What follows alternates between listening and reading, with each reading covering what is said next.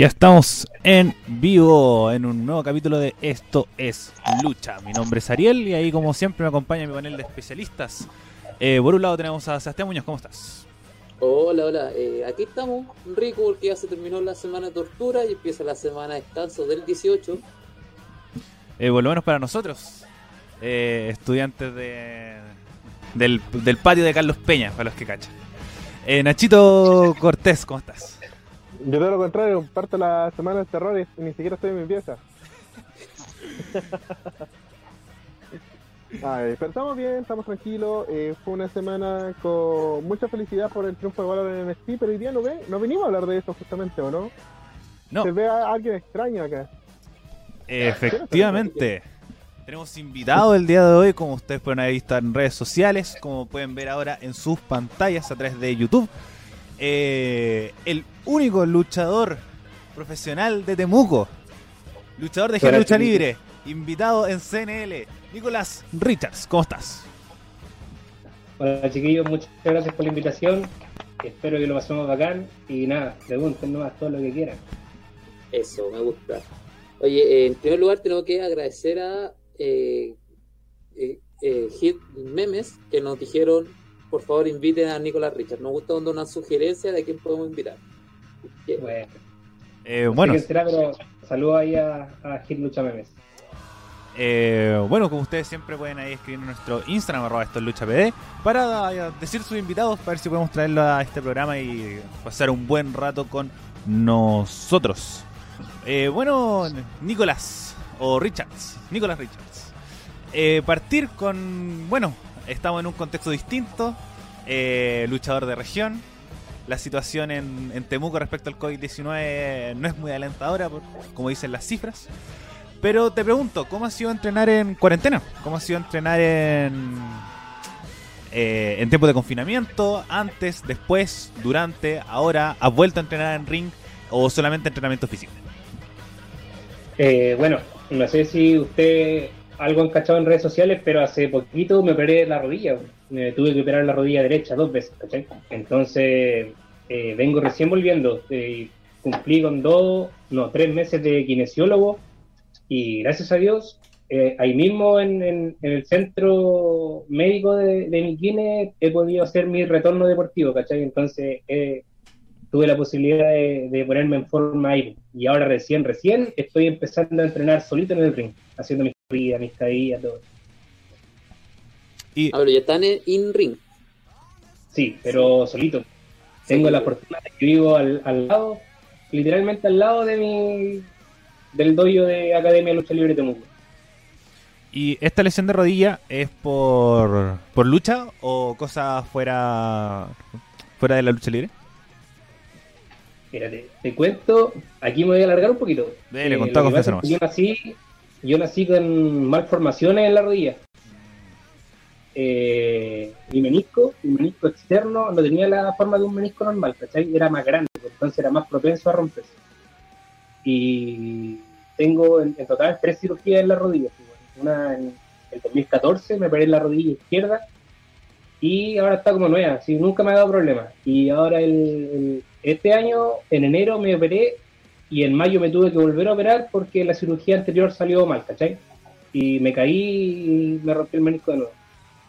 Y eh, eh, nada, pues tengo una en la izquierda, dos en la derecha, pero fue por una malformación, pues no es que me haya pasado algo en el ring ni nada, siempre siempre me cuidé bien en, mis luchas y nunca tuve algún accidente, si fue más que nada por desgaste, ¿cachai? Porque como el menisco era más grande, el impacto lo destruyó eh, antes de tiempo.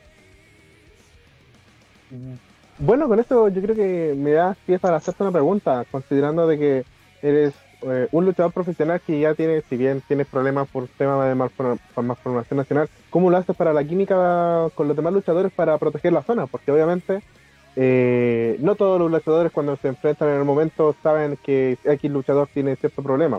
No sé, no creo que todo el mundo sepa cuál es la rodilla titánica de Misterio, cuál es no, como un ejemplo. Entonces, ¿cómo lo, cómo lo haces tú para, para hacer eh, entender esa química o cómo lo proteges tu zona que tienes que tener más seguridad? Eh, mira, el, la rodilla izquierda, como te contaba, me lo operé el 2014, ¿cachai? Y jamás, jamás en la vida me ha dado problema. O sea, es como, yo siento como si nunca me hubiese operado, ¿cachai?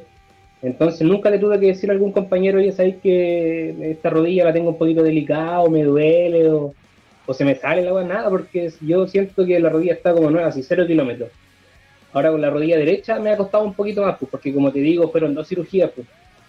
Y, y el, hecho de, de, tener que estar como en, en- en una situación de, de sedentarismo prácticamente a causa de la lesión, eso me provocó pérdida de masa muscular, ¿cachai? Entonces me ha costado un poquito más. Pero de a poquito estoy recuperándome y, ¿cachai? Que no me siento, gracias a Dios, siempre he tenido buenas cualidades físicas, siempre he sido ágil, ¿cachai? Ten- Tengo fuerza, a pesar de no ser un tipo grande. Tengo fuerza, resistencia, coordinación, agilidad, entonces eso me ha- facilitado un poco la pega y, y de a poquito me estoy sintiendo así como si nunca me hubiese operado. ¿Seba, alguna pregunta para nuestro invitado? Sí, eh, bueno, pero al momento de hacer una lucha, algún problema, nunca te ha dado problema en la rodilla.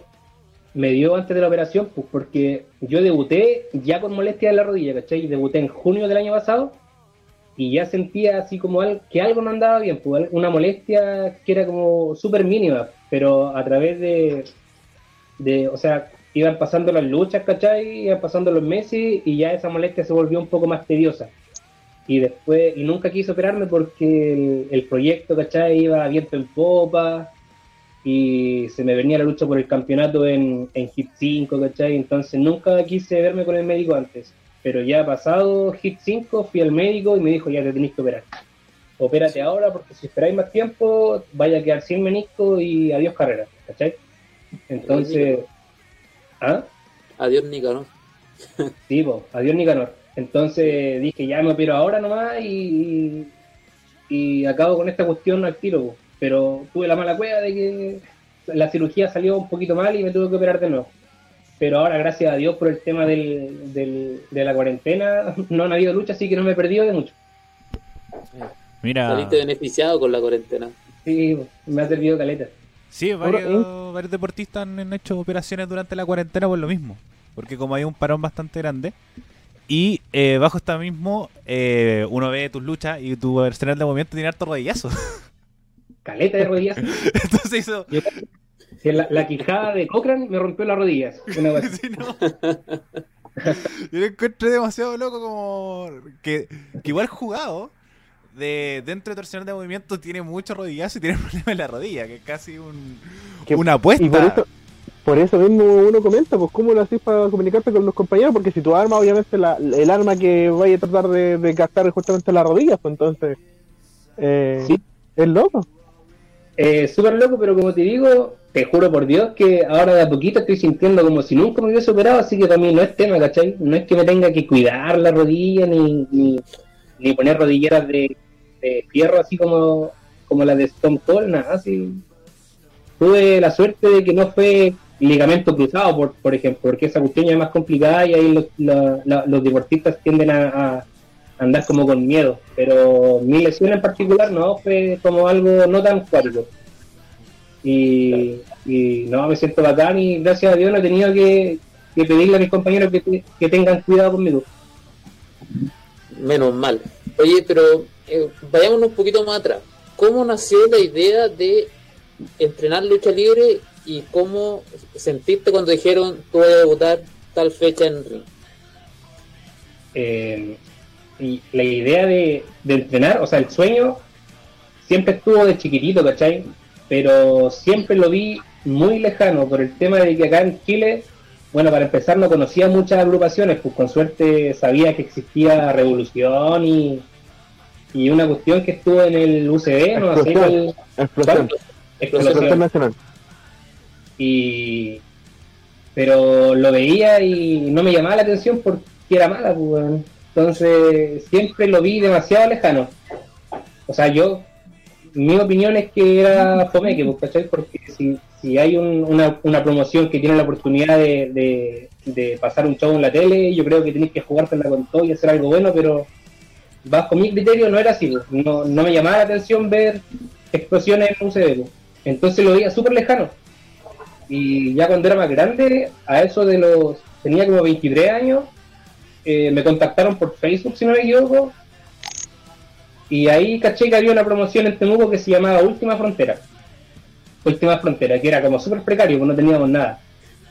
Entrenábamos en colchoneta, en la plaza, ¿cachai? Al aire libre y toda la gente nos veía como nos sacábamos la mierda. Súper, súper precario.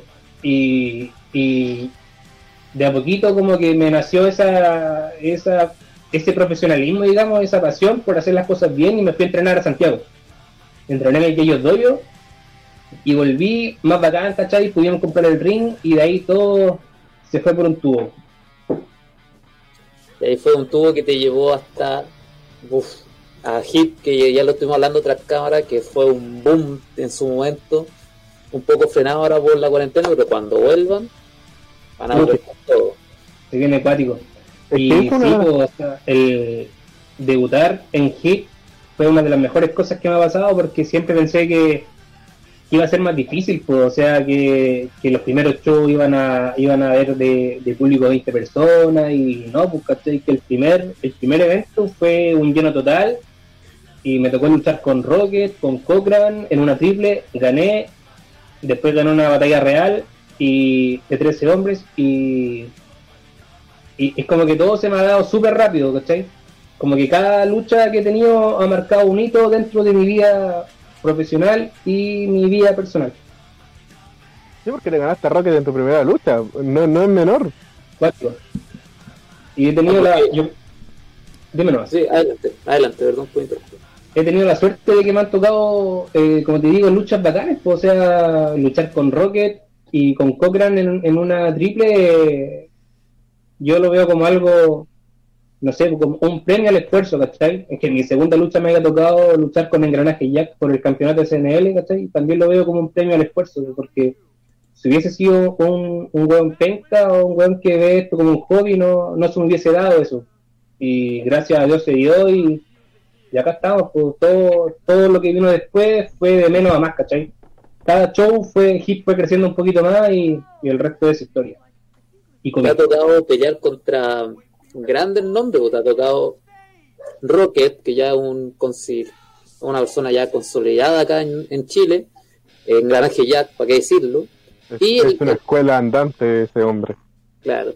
Y en la batalla real tuviste la oportunidad de hacer un, la batalla real de CNL, tuviste la oportunidad de encararte a, a Guanchulo, que es un nombre, uff, Sí, cuático. Y, y claro, pues, Juanchulo es uno de los pocos luchadores a los, a los cuales admiro, ¿cachai? Porque son uno de los pocos que se ha tomado esto más que como un hobby, como un trabajo. Entonces, el, todo su esfuerzo se ve reflejado ahí, ¿cachai? Y por algo es uno de los mejores de Chile y, y enfrentarme a él fue... Sí, no. Justo quería tocar ese, ese momento, porque cuando tú entraste, entraste justo en el momento en que Guanchulo y el Chinobi chileno habían dejado la embarrada in ring y tú entraste a aguar esa fiesta. Como el villano de la batalla real. Es que ¿Cómo estaba sobrando, estaba sobrando chino y así que para afuera no. Y, Y- pero cómo y- se sintió este careo con, con Guanchulo, una de las estrellas que todos más miráis. Cuático, o sea, el, el- hecho de estar ahí ya es un premio, pues, independiente del, del resultado, si es que yo lo eliminaba a él o él me, eliminaba a mí, ya el, el hecho de estar ahí ya era, era algo por lo que tenía que agradecer, weón. Y, y nada, salió bonito, salió bonito cuando me, me dio ese lazo, un simple lazo, la gente quedó, quedó para la cagada porque, porque quería que me sacara la mierda pues, por, haber, por haber eliminado a Chinoy. Y, entonces la, la reacción estuvo y, eso es una de las cosas que rescato, porque se, que se provocaron reacciones. Cuando me eliminaron igual, la gente aplaudió, entonces son, son cosas que, que quedan. Eh, Nico, yo te tengo dos preguntas anexadas, entre comillas, justamente del tema de la emoción o cosas así. Todo el mundo ha tenido diferente inspiración. Eh, yo creo inferir de que tu inspiración es por la lucha norteamericana, o puede que me equivoque. Ah, esa es como la primera pregunta, que de qué tipo de lucha es la que tú tienes inspiración, cuáles son las que estudias, porque para que la gente entienda de la casa, un luchador puede practicar movimiento in-ring y puede observar para intentar después futuros movimientos. Y la, la otra pregunta que, que yo tengo es, ¿qué te parece el ambiente nacional antes de pandemia? Hablando del año 2019. Me eh, especifico por qué, porque nosotros hemos hablado de que ah, existe como un boom dentro de ciclos de lucha libre y el 2015 como que empezó a agarrar este pequeño repunte que el 2019 se estaba consolidando en una muy buena forma, por decir así. Ya sea por redes sociales, el impulso en redes sociales o derivados. ¿Cómo sientes que está el medio nacional, no solamente eh, el sur, Santiago, cosas así, con el ámbito de lucha libre en Chile? Eh, la primera, ¿cuál fue la de qué lucha me gusta más? Escuela de lucha, para que se entienda. Bien. Japonesa, mexicana, estadounidense, europea. Yo rayo con la lucha libre inglesa, men.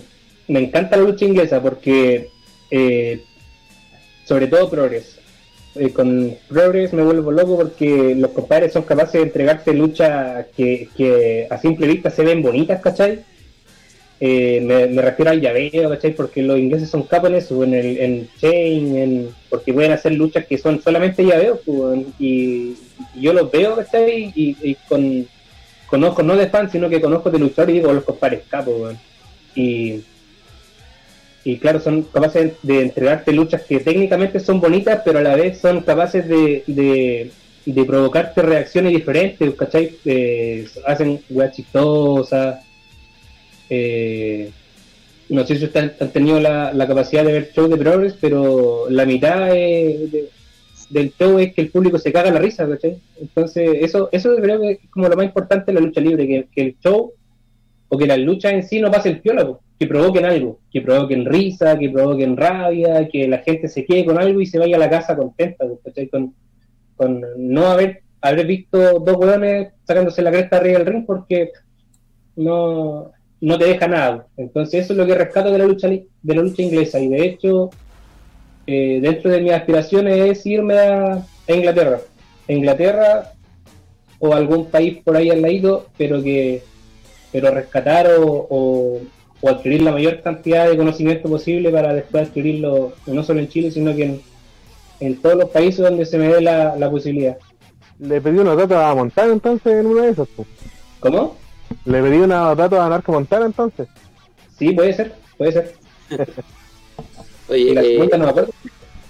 Le- ¿Cómo ves el, el impacto que tuvo el 2019 de la lucha nacional?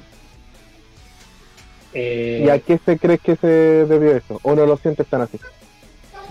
dentro del último tiempo, el 2019, hubo un crecimiento que fue eh, extraordinario, compadre. El, el- en la web serie de CNL fue, yo creo que la gente que está metida en el circuito no le ha tomado el peso a lo que significa el trabajo que se ha hecho en la web serie.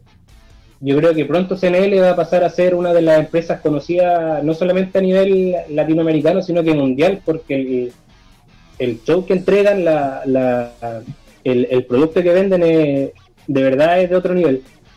Y, y el, el resto de la pega también le hizo clandestino, así no se puede negar.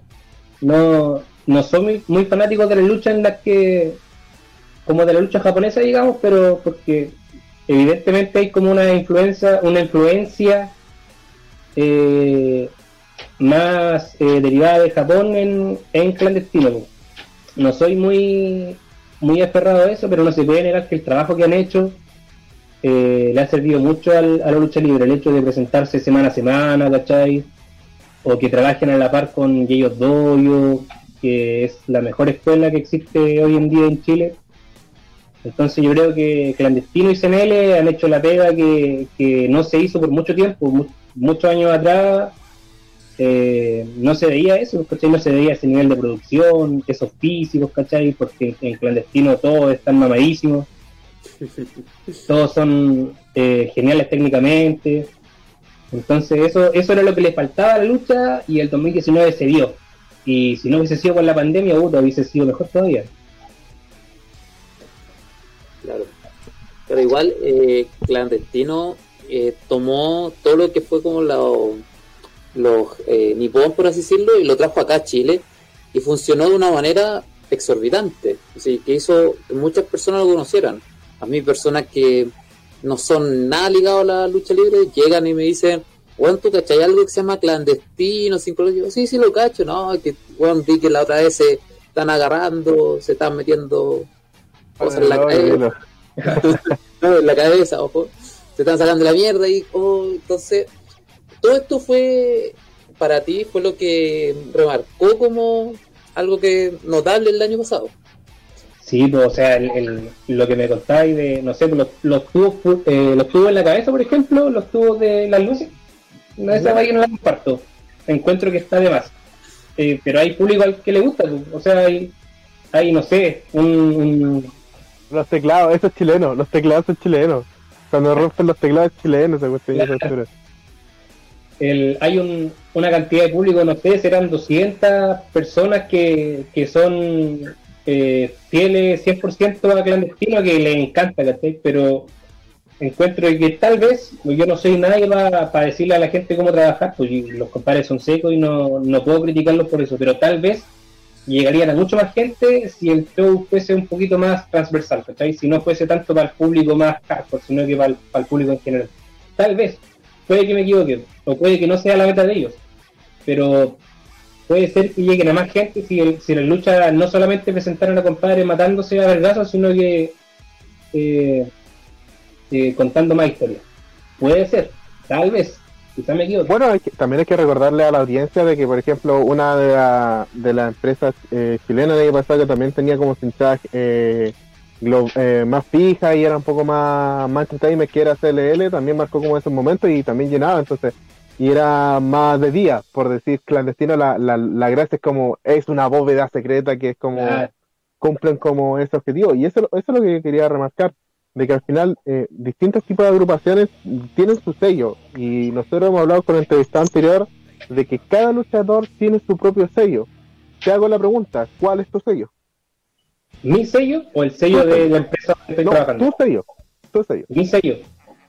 Mi sello es... Eh que soy capaz de, provocar reacciones, independiente de, la estipulación de la lucha, del, de mi lugar en el car, ¿cachai? de mi lugar en, la cartelera como tal, soy capaz de provocar reacciones y, y, que soy capaz de hacer que la gente se quede con algo, con, que se caiga de la risa, que se que provocar rabia, que me insulten, ¿cachai?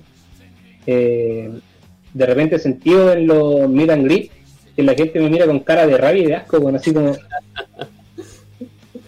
No, Bueno, la, la mayoría del, del, público ya, ya sabe de lo que se trata la lucha, pero hay gente que se mete tanto en el cuento o hay personas que van por primera vez a los shows que se involucran tanto que, que de verdad piensan que soy un, un malo. Y ya sí soy un buen malo, pero a veces estoy bueno ese bigote lo delata, ¿eh? ojo ahí. El bigote de malvado de los 20. Déjame decirte que ese bigote sí provoca cosas solamente combate. Lo voy a, lo voy a incorporar ahí al. Voy a hacer una técnica con el bigote. Eh, oye, Nicolás, eh, mira, una de las palabras que me has dicho, ahora la acabo de reiterar la última pregunta, es las reacciones. Primero, ¿qué es para ti generar reacciones, sea positiva, sea negativa? O generar algo en el público y también cómo las trabajaste. Porque eh, no cualquiera genera reacciones. Una de las cosas que más se ha hablado en este programa, tanto al, con los invitados como eh, hablando de lucha internacional, es los luchadores que generan reacciones, sean positivas o sean negativas. ¿Y tú cómo trabajaste esto de generar reacciones? Hacer que cuando hay un meet and greet, la gente te mire con asco, te mire con odio, que realmente se metan en el mundo de la lucha y vean que esto es real. Eh, bueno, todo se remonta a antes del debut, el, del, del, del, debut de, de eh, pasaba que eh, nosotros le pusimos fecha al show sin siquiera estar preparado, entonces lo que hicimos fue entrenar, hacer lucha, pues, ¿cachai? Y me iba dando cuenta que, que, que la, la, el arma secreta, digamos, no era tener, no era ser el mejor técnicamente, sino que, que la gente se meta en la historia, pues, ¿cachai? Con el, contar una historia no significa que tú tengas un lugar dentro del storyline de, de la promoción, sino que contar algo en cinco minutos de lucha. Y, o siete minutos de lucha. Y, y pasó que a medida de que fui entendiendo eso, de que fui entendiendo que mis compañeros reaccionaban mejor cuando, cuando contaba algo, cuando, cuando, cuando hacía que la gente empatizara con el, empatizara con el face, a turno, ahí la gente se quedaba con algo y independiente del resultado quedaba feliz con la lucha. Entonces lo, lo llevé a cabo en, el primer topo. Obviamente me asesoraron, pues, los promotores de Hill me dijeron ya tienes que hacer ABC y eso fue lo que hice. Y la agregué de mi cosecha y salió todo, y toda la gente me vio en el primer show. Pero grandísimo. Oye, eh, queremos saludar a la gente del chat que están todos diciendo aguante el único luchador profesional de Temuco, grande Nicolás Rico. Voy. Patricio Ábalos, aguante el único luchador profesional de Temuco. Diego Pavés, grande Nicolás Richard, el único. Francisco Fernández, aguante el único. Felipe Jara, dura la rodilla de el único. Y Ninita nos manda muchos saludos. Hola, Ninita. Saludos a todos los chiquillos ahí. Muchas gracias por sintonizar. Eh, bueno, ahora otra de las, de las frases que marcó de lo que has dicho, sobre todo cuando nombraste a Progress, lo de visión de luchador. ¿Qué promociones, qué luchadores, qué formas eh, ves con ojos de luchador y también cuáles ves con ojos de fanático? La verdad, hoy en día me cuesta ver con ojos de fanático. Eh, siempre que veo lucha intento rescatar algo, Algo que sea utilizable al contexto de la lucha libre chilena. Entonces de repente ni siquiera la paso bien viendo lucha. De repente veo lucha y estoy así como con los lentecitos puestos y viendo y viendo y, la lucha se pone buena y la gente está vuelta loca, pero yo veo, veo, veo y me fijo en cada detalle y, como que no disfruto mucho el, el wrestling de, puede ser que en, en Progress lo disfrute un poquito más que en W, ¿cachai? Porque en W es como ya todo es más como que tú presientes lo que va a pasar, entonces no te involucras tanto, pero en, el Progress eh, así los, luchadores hacen, hacen cosas que uno se cague de la risa y, y eso lo, lo eso lo disfruto un poquito más, pero me cuesta ver la lucha libre ya con ojos de frente. ¿Y esto ha ido madurando eh, desde que empezaste a entrenar o desde que estás en ring o desde antes? Desde que empecé, desde que empezó Hit en realidad. Antes eh, veía lucha y, intentaba copiar cosas que no me venían, ¿cachai? O que me salían mal, pero después del debut y de entender que, la lucha libre es más que, que, un, un desempeño físico, técnico, eh, se me fue la onda. ¿De qué estamos hablando? de si tu crítica más, más hacia la lucha libre nació en, en ring. Te está diciendo que nació desde el año pasado cuando estáis peleando en hip. Ah, sí, sí. Y eso, pues, que, que después del debut ya empecé a mirar las luchas, ¿cachai? A estudiar lucha. Estaba un poquito prostituida esa palabra, estudiando. Pero empecé a, a, estudiar lucha desde otro desde otra visión desde, desde lo profesional. entonces intento ver y rescatar las cosas que me puedan servir a mí o que le puedan servir a mis compañeros. Ese toque. Eh, mm, nosotros acá siempre hacemos unas preguntas así cuando ya estamos como a la mitad y esas preguntas siempre es ¿cuál sería eh, en el medio nacional con quién te gustaría luchar? ¿Y cuál sería una estipulación de Richard? una pelea que digas, ¿sabes qué? Este es un combate importante, así que esta es mi tripulación y lo vamos a tener así. A ver. Tengo hartos luchadores con los que me gustaría toparme. Eh, tres. Tres. A ver. Taylor Wolf. Ya. No, no, no, pero lo, lo retiro lo dicho. Eh, Alejandro Sáez. Ya, por supuesto. Eh, no, ninguna estipulación en particular. Pero también me gustaría con eh, Dani Montana. La joya. Dani Montana es sequísimo. Y me gustaría luchar con Guanchulo por el campeonato metropolitano. Ah, la tira, la tira ah, La tirando ahí. Sí. A los nota, exclusiva, a los Jorge Salazar. Hace, hazte una crónica, weón. a los Jorge Salazar te tengo una noticia. Pero no solo en el Metropolitano, quiero ir por todo en CNL. Pasito a pasito, pero quiero ir por todo. ¿Y en mm. Hit? También, pues, obviamente. Queréis ir por todo de todo. ¿Ah? Queréis ir por todo de todo. Queréis ser como el perrote. Todo, todo, todo, todo, todo. Sí, bueno, eh, gracias a Dios se puede trabajar a la par, pues, así que mientras lo gano todo en Hit, también lo voy a estar ganando todo en CNL. Me gusta esa premisa que y bueno, con esa mentalidad, eh, ¿cómo te proyectas? ¿Cómo te proyectas luchísticamente? Eh, y junto con esto mezclarlo con otra pregunta que es el tema del profesionalismo. ¿Eres realmente un luchador profesional? ¿Te consideras a ti un luchador profesional o te queda bastante para llegar a eso? Yo honestamente me considero un luchador profesional, pero más, más allá del, de lo que significa el aspecto técnico físico, sino que más, eh, más bien con el tema de la del compromiso con la profesión. Porque yo siempre, siempre lo he dicho y, lo intento recalcar a, a, los niños que me ha tocado enseñarles, que esto no es un hobby, no se puede mirar como un hobby, por más que, que, que no sea que tengáis otras pasiones, ¿cachai? Que te guste el fútbol, que te guste tu carrera, no puedes mirar la lucha libre como un hobby porque es demasiado peligroso y demasiado importante para que venga cualquier gato y lo trate como un hobby. Y si tú lo ves como un hobby, déjale el mejor, mejor, hazte un ladito y déjale la oportunidad a alguien que realmente quiera lograr algo en este mundo. Entonces, de nuevo se me fue la onda, ¿con cuál era la pregunta? Eh, si te consideras a, eh, si te consideras a ti realmente un luchador profesional y al mismo tiempo cómo te proyectas en tu carrera. Eh, ahora habla dentro del corto plazo, ir por todo en CNL, y por todo en, en hit. Eh, pero también en 5, 10 años más te ves siendo realmente un luchador profesional eh, como normalmente se puede considerar la palabra como en un círculo, viviendo de la lucha libre.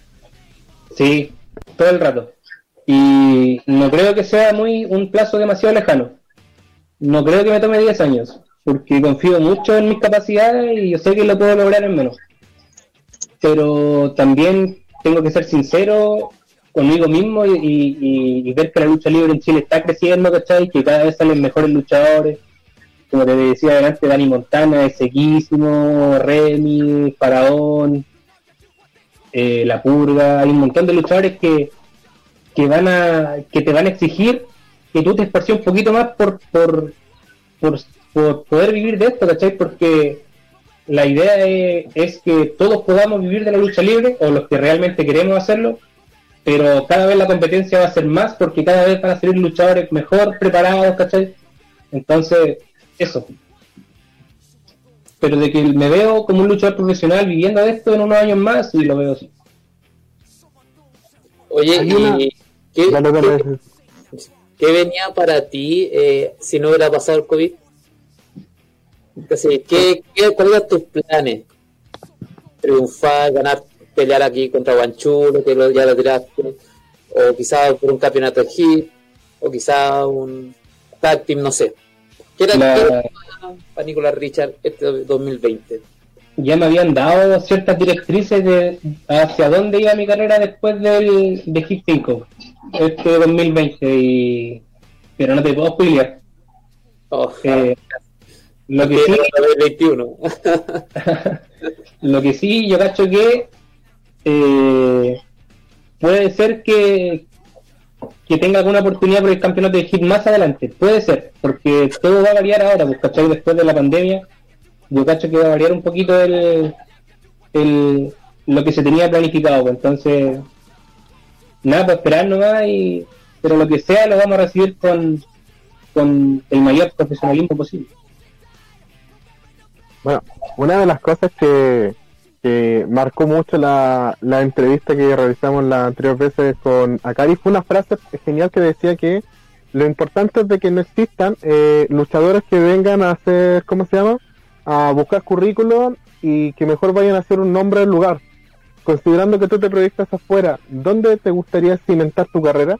Porque por lo que por lo que ha remarcado, tú eres un luchador profesional que, no que quiere ir más allá, quiere romper las barreras de Chile. Porque si tú quieres el campeonato de CNL, el campeonato máximo en el corto plazo, en el largo plazo, uno obviamente aspira de que luches afuera. ¿Dónde, ¿Dónde sería y dónde te gustaría cimentar? Mira, eh, cuando recién empecé en, el, en el wrestling, eh, yo quería que me descubriera W e irme inmediatamente a W, así no tener ni un año de luchar y irme a pero con el tiempo te vas dando cuenta que no es tan así, pues, y que tenéis que ir quemando etapas. Y si te dijera que no quiero llegar a W, te estaría mintiendo. Pues, si todos queremos llegar a W y se puede lograr, Catalina García ya está en doble, Tatara, o eh, XL ya estuvieron, entonces no es algo imposible. Pero ahora ese tema me lo tomo con un poquito más de mesura.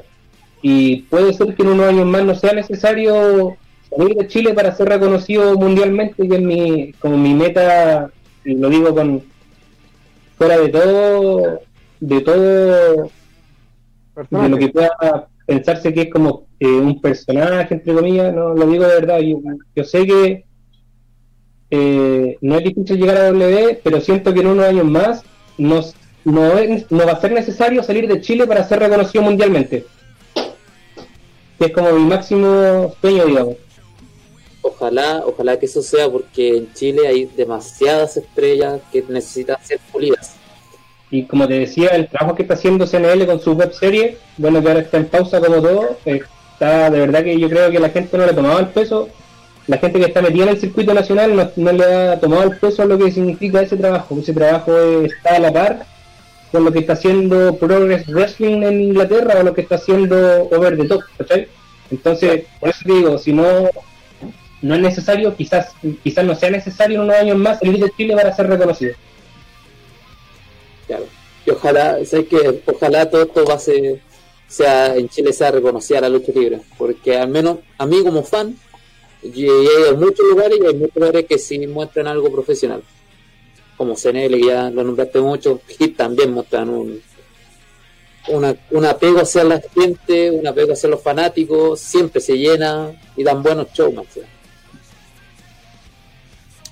eh, Richard, una eh, también pescando, has dicho muchas cosas llamativas que me han llamado mucho la atención. Y una ha sido el tema del uso de tubos, de tubos fluorescentes en luchas. Eh, ¿Tú eh, te gusta el tema de la lucha, de la lucha violenta? ¿Te, ¿te gustaría estar en un tipo de estipulación especial o algo por el estilo? Sí, me gusta. No es que no es que le hagan el, el quite no es que le saque el puto a la jeringa, digamos. Yo sé que en algún momento me irá a tocar una lucha con una estipulación violenta, ¿cachai? Pero encuentro que los tubos están de más. Lo demás, siguetazos, mesas, eh, eh, todo lo, lo escaleras, todo eso eh, te pueden sumar un show y, ojalá que me toque pronto. Pero tubo yo creo que no está, o por lo menos para el público de hit, estaría de más. Tu problema son los tubos ir al psicólogo, pues, Así que tu problema son los tubos. Más que, que la estimulación. Pero Ah, tampoco. Pero, pero, es por. ¿Tu problema solo tuvo por la forma en la que se usan? ¿O por el problema que te puede dar que te, que te rajan, que te pueden cortar? No, no, no, no le tengo miedo a la herida. Sí, durante toda mi vida he, recibido golpes de todo tipo y he tenido heridas de todo que tipo. lo innecesario, por decir así. Es como, Exacto. ya es como ya o por lo menos lo encuentro innecesario para un show familiar. Para los demás ah, sí puede ser utilizable. Después van a salir los memes de Hit Meme diciéndole que Nicolás Richard le tiene miedo a los, tubos fluorescentes, así que hay que dejar claro. Y me, van a, y me, van a, obligar a pelear en una lucha con tubos fluorescentes, así que. y eh, habla de los shows familiares.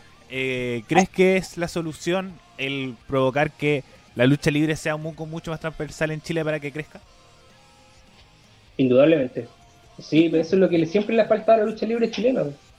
Que la gente, contar historias, ¿cachai? Que la gente se involucre, porque, por ejemplo, en HIT van niños de 5 años y abuelitos de, no quiero decir abuelitos, pero personas de edad de, de 70, 75 años. Entonces, y todos, todos te lo juro, sin excepción, el meet and greet están felices porque se fueron con algo, porque el show les, dejó algo, ¿cachai? Algo, algo que, con lo que se fueron a la casa y, y, vibraron y, gritaron y, y lo pasaron la raja, ¿cachai? Y no, no pasa en todas las agrupaciones, pues yo de repente veo o veía promociones antiguamente, como por ejemplo lo que te contaba de Revolución. Nada con Revolución, no conozco a nadie de ahí, pero, pero no te cuentan nada. Pues, entonces, eh, si hubiese sido distinto desde un principio, si nos hubiésemos dedicado a, que la gente se, se, involucre en la historia, hubiese sido muy distinto el panorama actual. Claro, y esto, eh, no sé si tú ya lo llevaste a Hit, pero por lo menos yo he visto en Hit que en cada show tiene una historia y aparte tras show, como en Freaky Nautas o a través de redes sociales, ahí también van mostrando historias. No sé si eso es porque ustedes lo están haciendo una forma de para destacar o porque alguien dijo, hagámoslo.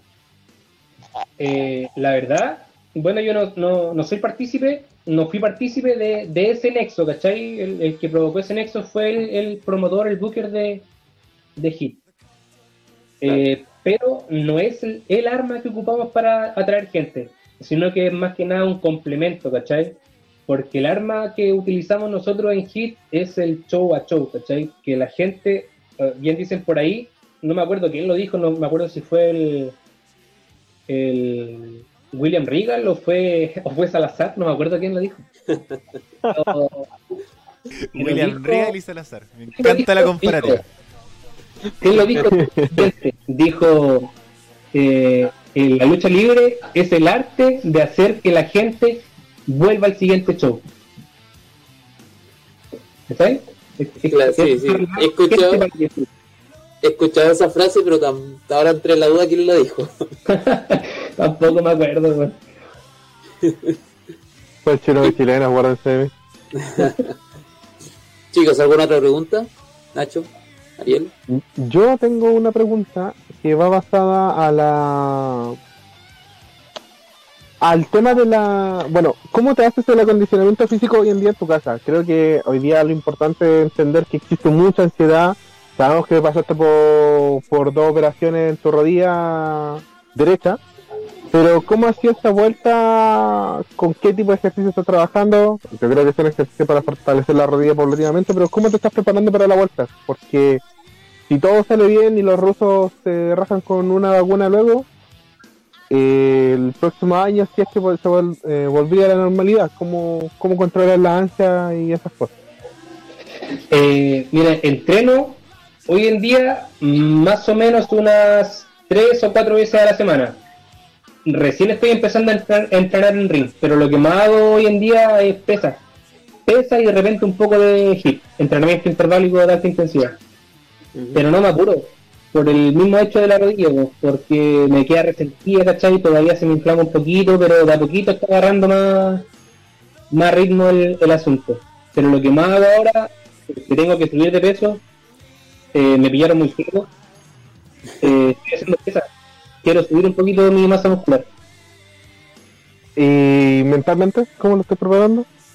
Mentalmente, bueno, he intentado ser lo más responsable posible, ¿no? Yo sé que es difícil, para todos ha sido difícil estar encerrado en casa, pero nada, yo eh, con mi familia, ¿cachai? Mi polola, mi hija, intentamos eh, sobrellevar esto de la manera como más sana posible, o sea, no entendemos que tiene para rato, pero pero tampoco no, nos afligimos por eso, sino que vivimos el día a día, entre comillas, y, y tratamos de, de, ser lo, lo, más felices posible en el día a día. Yo tengo una hija preciosa y me preocupo de ella. He tenido la suerte de que, de que he podido compartir más con ella eh, y con mi polola, he, he, podido pasar tiempo de calidad con ellos. Entonces eso, entre comillas, fue favorable sin querer, ¿cachai? La pandemia nos cagó a todos, pero yo creo que todos pudimos pasar un poquito más de tiempo con la familia. Y claro. el tema de la familia, ¿cómo ven el tema de que haces lucha libre? No creo que sea fácil que te vean agarrando tachachazos con alguien en un ring, eh, que la gente te abuchee, que te miren con asco después de los shows.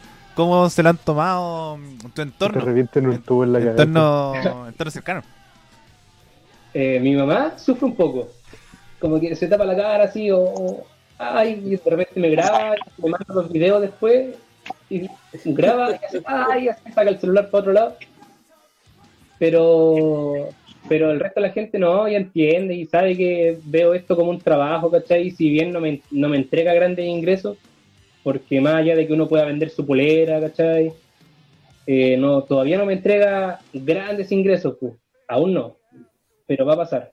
Pero ya mi polola sabe que, que veo esto como, como una pega y se resignó ya. Oye, pero a mí me gusta mucho que te estoy diciendo, esto va a pasar. ¿Qué crees tú que falta para que en Chile la lucha libre sea tomado como una carrera más, como algo de que sí puede vivir de él? Lo que te decía antes, que seamos capaces de contar historias y, que la gente quiera volver al siguiente show y prepararnos, porque he visto que agrupaciones chiquititas hacen show, show más o menos penquitas, ¿cachai? Entonces la gente no va a querer volver al siguiente show. Lo que tenemos que lograr es eso, que la gente enganche y, contar historias y, y, para eso hay que asesorarse, ¿cachai? Hay que entrenar, hay que preocuparse del físico, porque todavía veo luchadores que luchan con polera en pleno 2020, no pueden luchar con polera en pleno 2020 si la lucha... eh, hace, ¿Cuántos años llevamos de lucha en el mundo? Se creó como en los años 50, ¿no? No, mucho antes. Ya, pero como la lucha de espectáculo, sí, como los 50 y siempre se ha luchado en calzoncillo y aguata pelada. ¿Y por qué vienen hueones ahora a luchar con chor y con polera, weón? Entonces, esa weón la entiendo.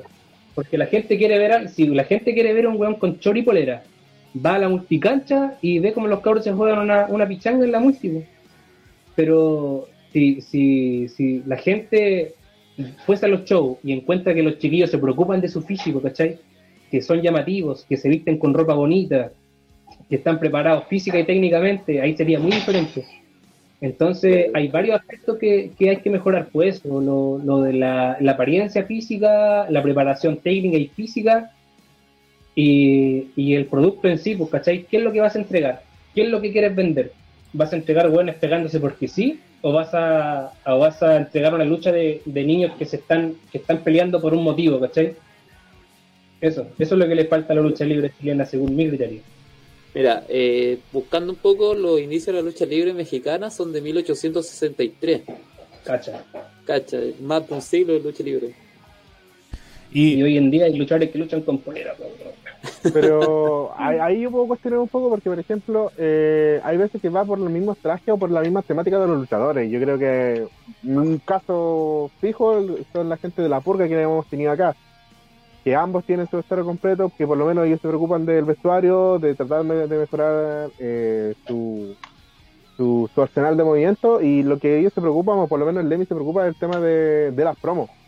¿Crees que las, promos también son un producto necesario o tiene que ser el tema de cómo tiene que entregarse uno en el ring? Eh, también es un complemento, o más que un complemento, yo creo que es necesario que uno sepa expresarse frente a un grupo numeroso de gente.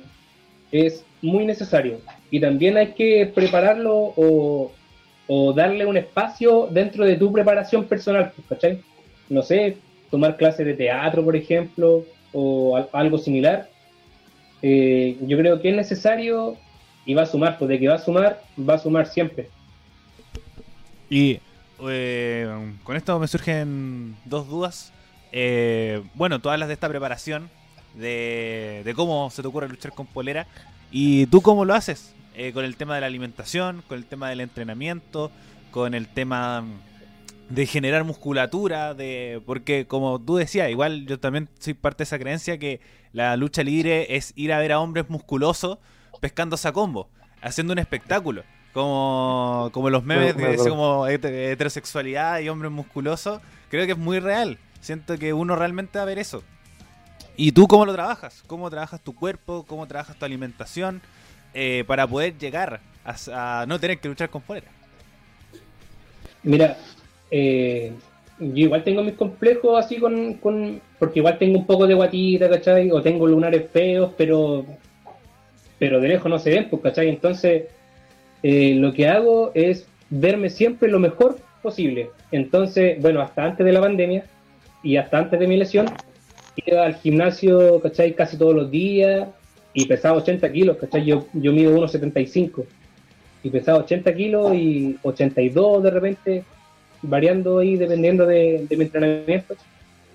Eh, eh, entonces, no es algo que es difícil, no es algo que sea muy difícil, pero eso uno lo que tiene que hacer es, verse bien y hay que entrenar, ¿cachai? Hay que ir al gimnasio, hay que hacer pesas, hay que hacer ejercicio cardiovascular, pero que no te no demande un, un una que no haya una demanda una demanda energética que sacrifique musculatura, ¿cachai? Entonces hay que también ser inteligente y asesorarse.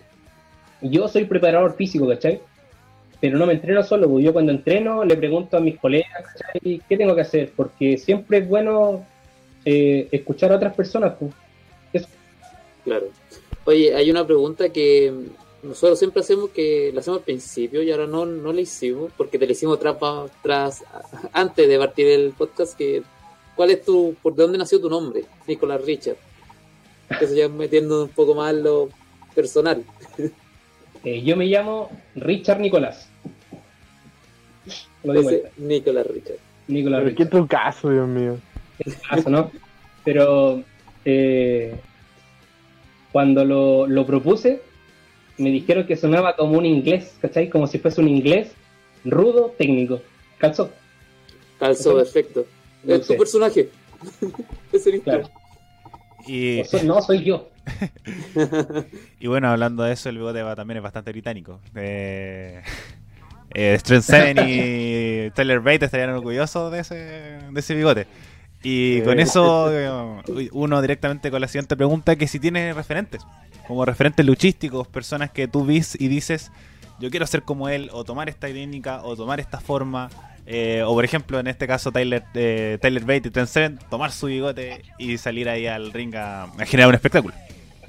Eh, a ver, mira, referentes como tal, no es que quiera ser como él, porque evidentemente hay miles de factores que me van a impedir ser como él, pero Undertaker es lo mejor que en, en el wrestling desde que se inició.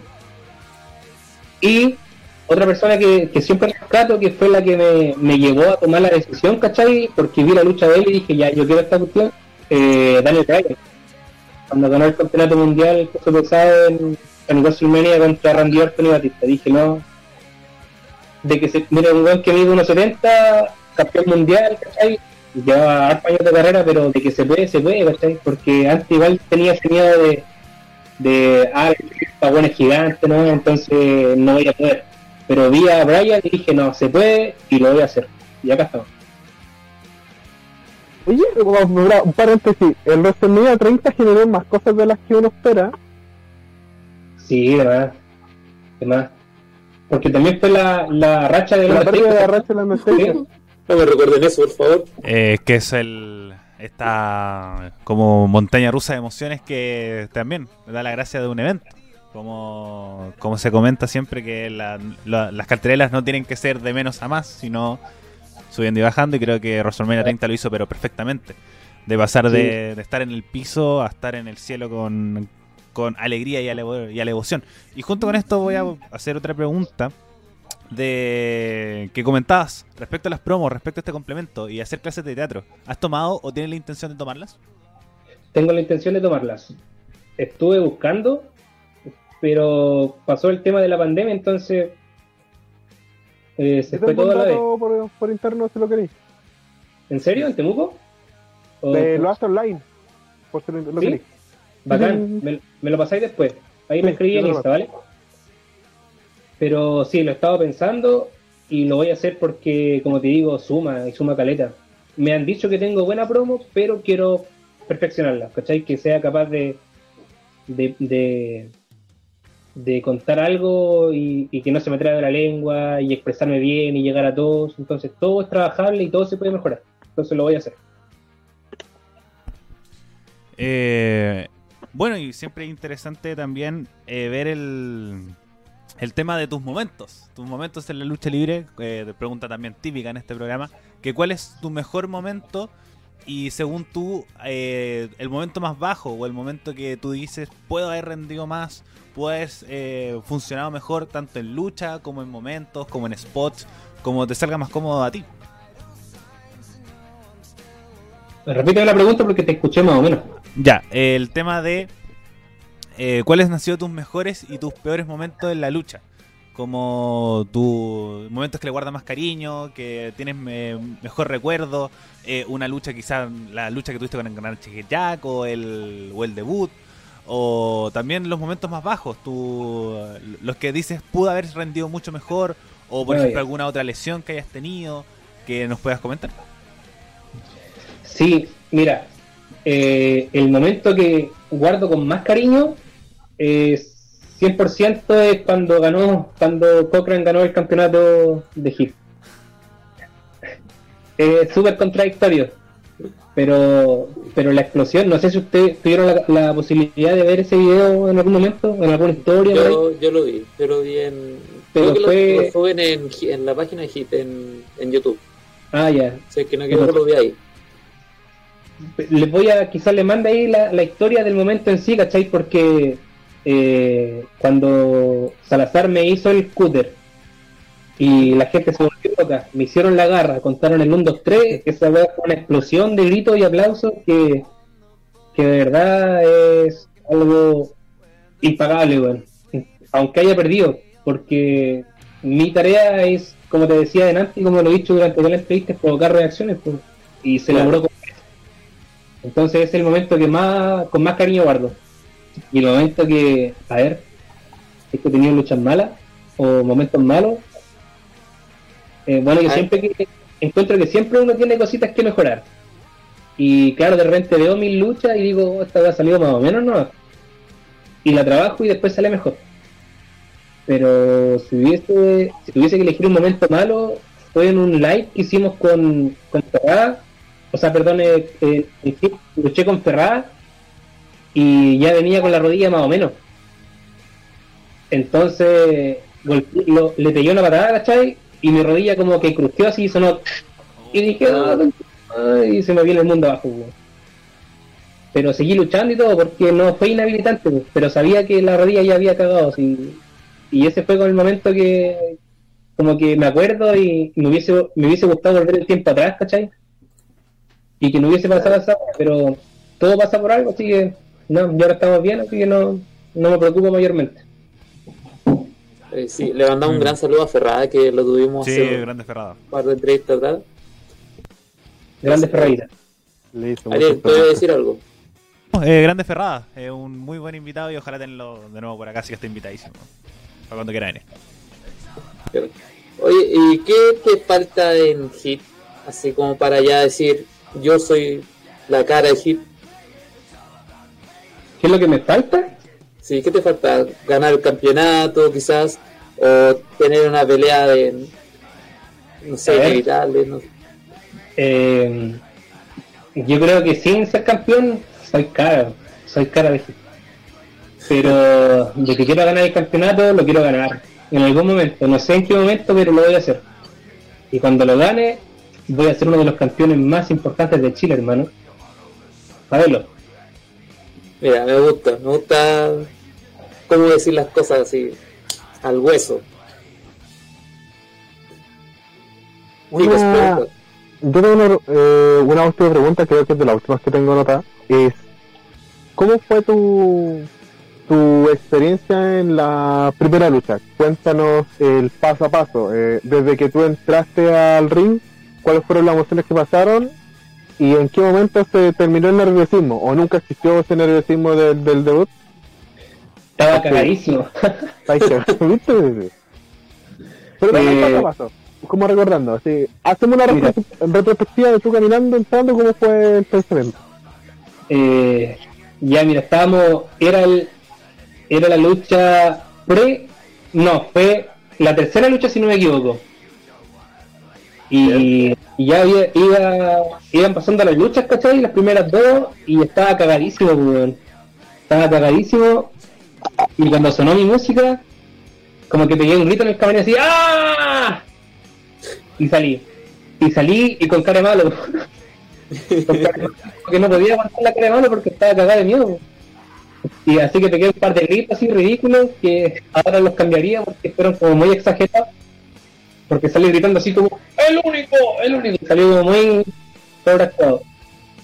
Y ya, ya cagado de miedo, seguía cagado de miedo y después sonó la campana y había que luchar y por el nerviosismo me sentía como si no tuviese fuerza. No sé por qué.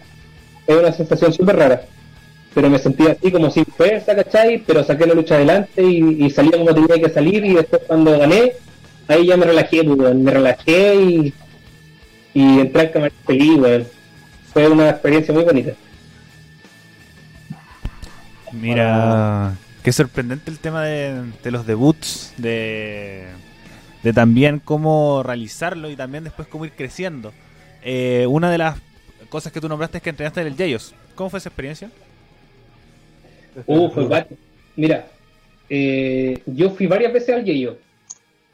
Eh, la primera vez fue el 2018, si no me equivoco, y existía un solo bloque, y eran puros luchadores ya profesionales, pues estaba eh, Alex Giro, estaba Francis Rodríguez, eh, el Arcángel Gabriel, eh, Mr. Keaton, si no me equivoco.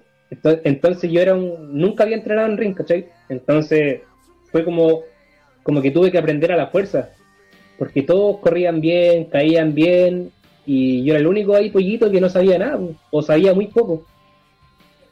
Eh, entonces yo siempre digo que me tocó aprender a la fuerza, porque tuve que luchar, o sea, entrenar con los mejores de una. Entonces, y, ya la siguiente, la siguiente, las próximas veces que fui a entrenar ya sabía un poquito más, ¿cachai? Tenía más, mejor físico y me salía todo así bacán. De hecho, tengo una anécdota que es como súper íntima, pero eh, en un par de ocasiones me tocó entrenar con luchadores que se habían descuidado físicamente, entonces yo hacía todo mejor que ellos. ¿cachai? Que- Eh, no te puedo sí, decir luchador porque lo voy a mear, pues, pero... No, pero se pero- entiende, se entiende. Sí. se, se entiende, ¿no? Y Pero- por lo menos se, se ve que tuviste un buen trabajo frente a otros que Sí. pueden llevar mucho tiempo y guatearon. Yo creo que dejé, bueno, no sé qué pensar a Guanchulo, pues no soy amigo de él, ¿cachai? No, no hablo seguido con él, un par de veces no me he escrito por Instagram, pero yo pienso que dejé una buena impresión, ¿cachai? Desde, desde el punto de vista del- de mi performance física, ¿cachai? Eh, de, de mi... No sé si le caería bien a todos porque tengo un talento para caer mal a todo el mundo, bueno. así como que... ah, de- tengo un talento natural para caer mal en la primera en la primera impresión. La primera impresión. Oye, eh, y sobre, sobre esto mismo, ¿cómo has sentido a la fanaticada que has tenido? A tanto, ponte tú en hit, eh, lu- en memes, te, a ti te quieren mucho, porque por algo nos pidieron que por favor te entrevistáramos, eh, pero también debe haber gente que te debe odiar, o no sé, pues, gente que a lo mejor dice, te mira con desprecio, como tú comentaste antes. ¿Cómo se Sí. siente esto, todo este sentimiento que te genera? Eh, Sabéis que siempre, o bueno, cuando recién empecé, en realidad antes de haber empezado, siempre quise como un como que se reconociera el trabajo, ¿cachai? De que dijeran, oh, este buen ya es pesado, pero puta que hace bien la pega. Y pasó, pues. Y, yo sé que hay gente que como que me detesta de verdad, pero también hay personas que aprecian el trabajo. Y me llegan mensajes de repente de, fans que, que me dicen, buena Nico, buena lucha, puta que eres bacán, y la cuestión, no- estoy como... Así que lo digo súper humildemente y de- porque de verdad lo agradezco mucho. Pero son cosas que de verdad te llenan caleta. Te llenan y te dan ganas de seguir trabajando para mejorar aún más. Entonces la, la fanaticada conmigo se ha portado súper bien. Última pregunta que tengo yo por lo menos anotada. Eh, ¿Cuál es mejor público? ¿CNL o HIT? ¿Y por qué? Uh, Por eso Mira, eh, no te puedo dar como una, una respuesta bien eh, concreta porque estuve una sola vez en CNL, pues, ¿cachai? Pero de que sentí que el público me comió, me comió así como cuando eliminé a Shinobi, como que sentí que todos se me vinieron encima así, "Uh". como que me acorralaron así, así me sentí, te lo juro. Y fue una experiencia rica, pues, ¿cachai? A mí que me toca hacer ese trabajo, provocar esas reacciones eh, fue súper bacán. Pero el público de Hit es diferente. Es diferente porque es apañador, ¿cachai? Eh, eh, disfruta los shows de principio a fin. Se involucra con lo que estamos contando, ¿cachai? Se da el trabajo de conocerte, ¿cachai? De visitar tu perfil de Instagram y, y ver qué estás haciendo actualmente. Entonces, como público que se camiseteó por, por la promoción y por los luchadores que no son, no son pocos, son, eh, tenemos hartos fanáticos y Entonces no podría, yo creo que el, el mejor público por ahora, lo que he vivido, es el, el público de Egipto. Muy buena respuesta. Eh, bueno, una, una frase, he reiterado mucho esta, en esta entrevista, pero que tiene, es una... Tu forma de comunicarte es bastante particular y que me llama mucho la atención. Dices que eres eh, tienes un talento natural para caer mal. Y Sí. eso primero se refleja en tu, en tu personaje, es un personaje malo, un personaje rudo. Pero Malulo. eh, vemos a Nicolás Richard técnico, face, como el bueno de la historia. Te, he planteado, te has planteado decir como, creo que el camino del mal no es lo mío y creo que de- creo que aquí está el camino del éxito. Bigote, O, Roberto Bigote. Eh, lo he pensado, pero no creo que sea muy pronto. No, no, no siento que, que me lo pidan, pues, ¿cachai? El, lo- el Booker no creo que me lo pida muy pronto porque así como estamos, estamos bien, pues. La, la pega que me toca hacer ahora está bien hechita, así que no creo que me, me toque pronto ser eh, bueno, técnico. Oye, eh, yo creo que ya estamos llegando como, ya estamos casi terminando No, no, la que- entrevista. No. Ya, Bueno, vamos- igual, igual voy a decir la, la pregunta que tenía pensada. Ya, pero antes de Eh, pa- antes que cerrar yo tengo otra. Eh, para antes de una pregunta de cierre. Eh, tú eres una persona muy activa en redes sociales. ¿Cómo las manejas? ¿Cómo, cómo funcionas con este mundo que eh, ahora creo que es un plus adicional para los luchadores? Luchadores que son activos en redes sociales, que muestran sus luchas, que muestran sus segmentos, que muestran cómo son. Eh, le da un punto después a la fanaticada para ir a también eh, ir a verte. Porque lo, ese es el- las redes sociales son el gran el gran lugar donde uno promociona el tema de, las luchas, de los eventos, de, cómo se va, cómo se cómo se muestra. ¿Y tú cómo las manejas? Mira, yo tengo un solo perfil de Instagram.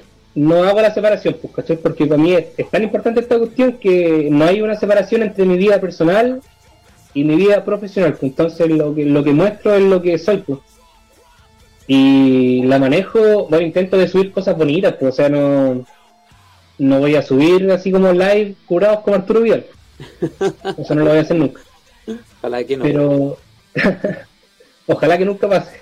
Que Pero me cure, dice. Ajá. Que me cure, dice. No, pero eso intento como subir cosas que, que no sean desagradables al ojo de, otras personas, pues, porque lo de Arturo Vidal fue feo. Y eh, nada, o sea, subo material que sea como, entre comillas, llamativo. Yo sé que no les gusta todo y que tampoco tengo muchos likes, pero intento subir como cosas bonitas, de repente con mi familia, fotitos con mi polola.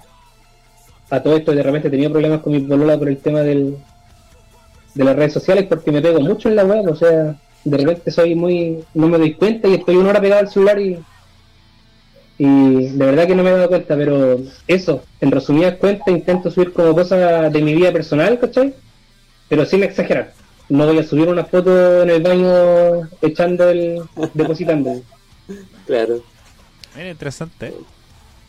Ahora sí, Oye, eh, no sé si me, me hacen un par de dudas, pero no sé si tú has visto WWE y todo este fenómeno del Thunderdome que tienen ahora. Eh, ¿de, ¿De qué, perdón?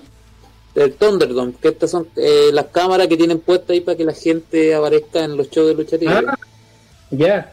Sí, pues, sí, me, sí me he fijado y está bonita la propuesta, me gustó Caleta. Yo creo que se hace... Y apareció Hit. apareció Hit. Y Vamos a ver. está como interesante la propuesta porque el, yo creo que los luchadores como que necesitan un poco de, de cachar qué, es lo que está sintiendo el público, entonces se sienten como más acompañados, entre comillas. Yo creo que mejor que tener un, un, un estadio, un, un gimnasio vacío. Está interesante, me gustaría, me gustaría algún día poder luchar con esa, ese formato, digamos. Mira. Oye, ¿y qué, qué piensas de estas luchas que hacían pero sin público en su momento? ¿Siente que perdió algo? Porque mucho de lo que le hemos preguntado nos dice no, que se perdió algo porque la reacción del público es parte del show. Sí, pues, indudablemente se perdió eso, pero se pudo compensar. pues. O sea, en, no es que en, en NXT los chiquillos del Performance Center hacen esa pega. Claro. Entonces inmediatamente te hace sentir como, como que el ambiente está un poquito más caliente, ¿cachai? Y, y todo sale más bonito. Y claro, en, en, en el roster principal está el tema de la de ahí de las caritas en la pantalla, igual te hace sentir, yo creo, hablo sin saber, pero yo siento que te hace sentir como un poquito más acompañado y te da como un poquito más de, de te entrega como un poquito más de adrenalina, digamos, y así la pega va a ser más bonita. El joven Drew estaba feliz. Hay que ver, e- esa cara nunca se me va a olvidar cuando él vio el Thunderbolt con la gente avalando. Era, era como, esto es lo que yo quería. Sí, se siente. Oye, ¿y algún consejo para las personas que están que quieren recién partir a la lucha libre o que recién están partiendo, recién están entrenando? Eh, mira, yo en Temuco tengo la, esa labor, pues, o sea, soy uno de los profesores de la academia y una de las cosas que más le, inculco a mis alumnos es que tienen que ser profesionales en todo sentido, cuidar su cuerpo, alimentarse bien, eh, si, si van a tomar, que tomen, pero que no, no, no se curen todos los fines de semana, o que se preocupen de ellos, ¿cachai? Porque alcohol, eh, todos podemos tomar alcohol, pero, pero indudablemente va, va a ser, o no va a ser beneficioso para tu, tu desempeño, pues, ¿cachai? Entonces eso, que sean profesionales en todo sentido, que sean inteligentes, porque de repente uno se, se, se ciega mucho con, con su con su idea personal de lo que significa la lucha, entonces muchos luchadores fallan en eso, en que quieren, quieren presentar lo que a ellos les gusta y no presentan lo que falta en un show, ¿cachai? O lo que puede funcionar o lo que piensan que puede funcionar en un show. Entonces que sean profesionales, inteligentes, que, que, que sean capaces de detectar qué es lo que les falta a un show, ¿cachai? Claro. y, y, y estudiar, pues, estudiar, estudiando, no, estudiar qué, qué, qué puede funcionar, pues, ¿cachai? Eh, no sé, pues fijarse en la contingencia, en fin, pero no ser uno más, ¿cachai? Porque en la lucha libre yo creo que triunfa el que propone algo distinto. Mira qué bonitas palabras de cierre. Eh, ahora sí, eh, pasamos a nuestra sección internacional. Pasemos No sé, eh, Nicolás, ¿conoce algo de Eso mismo. O sea, Eh, ¿Ves lucha actualmente? Poquito, muy poquito, pero si puedo participar, si no voy a estar aquí calladito, no. Eh, mira, pregunta. eh, batalla de los ¿Viste, miércoles por la noche. ¿NXT o IW? NXT, ¿NXT? NXT, Aguanta. La- Tampoco lo sigo así como todo 100%, pero me fijo más en NXT, me gusta. Bueno, Nos muchachos. quedan como, ¿cuánto? ¿10 minutos más o menos? Eh, no, 15 Vamos. minutos. 15 minutos. Ya hablemos estos últimos 15 minutos de lo Eh, que pasó en la semana. lucha internacional. Bueno, igual recordar a la gente que está en vivo ahora por, por YouTube que pueden dejar sus preguntas para ir ya cerrando nuestra entrevista con Nicolás Richards, pero vamos con lo que sucedió esta semana en el roster principal y hay que partir con lo que habíamos dejado planteado la semana pasada y no conversamos, Sí. que es lo que sucedió con el campeonato intercontinental, porque tenemos que Sami Zayn regresó y eh, regresó diciendo que él es el verdadero campeón intercontinental, incluso llegó en el campeonato enfrentándose al actual campeón Jeff Hardy. El pasado ayer, día viernes, eh, hubo una lucha titular entre AJ Styles y Jeff Hardy y fue intervenida por, por Sami Zayn con unos segmentos muy, muy interesantes. Chicos, comentarios respecto a esta situación que está sucediendo en WWE con el campeonato intercontinental, que nunca lo habíamos visto tan activo y sobre todo en shows semanales. Hace rato que no se defendió en un pay-per-view, pero se ha defendido ahora en Class of Champions. Nacho, voy contigo primero. que una de las cosas que nosotros hablamos cuando Sammy por fin fue campeón intercontinental, nosotros dijimos que por fin Sammy, pero no era el Sammy que nosotros queríamos ver como campeón, por decir así, un Sammy cobarde, un Sammy que, que no hacía movimiento, no pro- era más manager que luchador.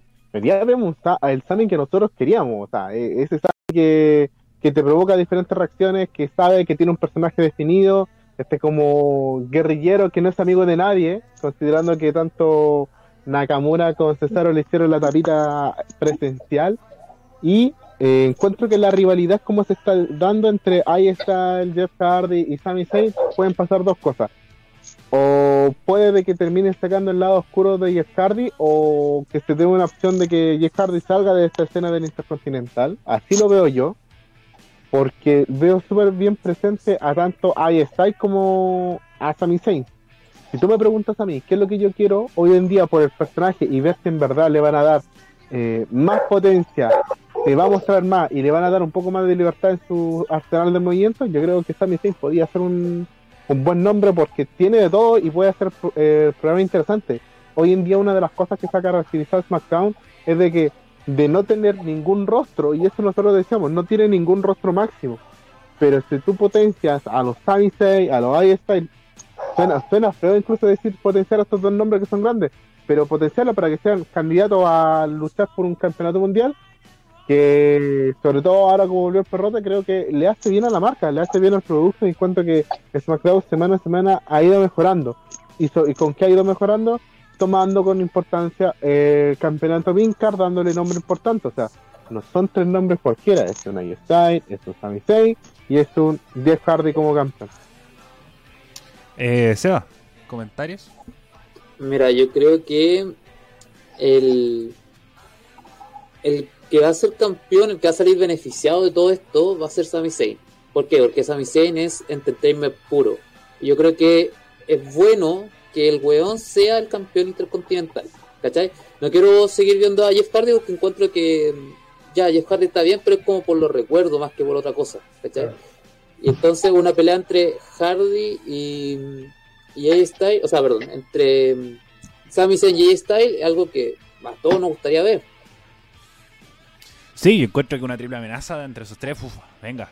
Eh, Nicolás, no sé si has visto toda esta situación que ha ocurrido con el campeonato intercontinental. Sí, bueno, con, respecto a lo que decía Ignacio, si no me equivoco, no sé por qué hizo tanto tiempo el rol de manager eh, Sami Zayn, pero me tinca que fue más que nada por un tema de alguna lesión que por un tema como de, de storyline como tal. Pero ahora está luchando, ¿cierto? Sí, actualmente está como activo como que ya se está metiendo ahí y tiene una, una pelea promocional ya para Clash of Champions. Van a ser los tres por el campeonato intercontinental. Sería bonito que Sami sea el campeón, porque claro, Jeff Hardy ya, ya pasó la vieja ya. Y claro, es bonito verlo con su campeonato y, y es bonito recordar nuestra niñez, pero ya pasó mucha agua bajo el puente. Sería un poquito más fresco que la rivalidad siguiera con, con Sami Zayn y con AJ bueno, uh, ahora eso era un, guiño más a la semana, hace dos semanas atrás, más que la semana que recién sucedió. Pero ahora vamos directamente con Raw, porque tenemos que Drew McIntyre volvió a... Mira, justo suena la música de Drew. Eh, volvió a Raw atacando a Randy Orton, dándole tres, pero unas Claymore, pero geniales, geniales, geniales, geniales, que dejó tiritón al, al asesino de leyendas. Y Ojo también que está Kid Lee entre medio, así que tenemos esta realidad de cara a Clash of Champions entre Randy Orton y Drew McIntyre, pero no quitemos los ojos de Kid Lee. Eh, Sebas, voy contigo primero. ¿Qué opinas de todo lo que sucedió en torno al campeonato de WWE? ¿Qué queréis que opine? Si es Drew el mejor campeonato, bueno, el mejor campeón que tenemos actualmente. El weón volvió le sacó la chucha a Orton tres veces seguida y más encima no le hizo caso a la autoridad. Yo encuentro que fue lo mejor de Raw de esta semana. aguante Drew, weón, aguante. Eh, dale. Eh. A mí me encantaría decirlo que fue lo mejor, pero el tema es de que por fin me, hicieron lo que yo quería que hicieran, que el tema de que estuviera Alexander se fuera con los con The Hard Business y de verdad eso también fue lo más emocionante de la semana eh, antes de irme con, eh, con los negritos sabrosones, eh, yo quiero centrarme con el tema de Kate Lee. Yo no sé por qué en mi cabeza tengo la sensación de que Kate Lee viene un cambio rudo. ¿Por qué? Porque hay frases súper puntuales donde él dice, yo respeto mucho a Drew, Drew es mi amigo, pero a mí no me gusta que me interrumpan las luces, ya, ya van dos luces que se han interrumpido.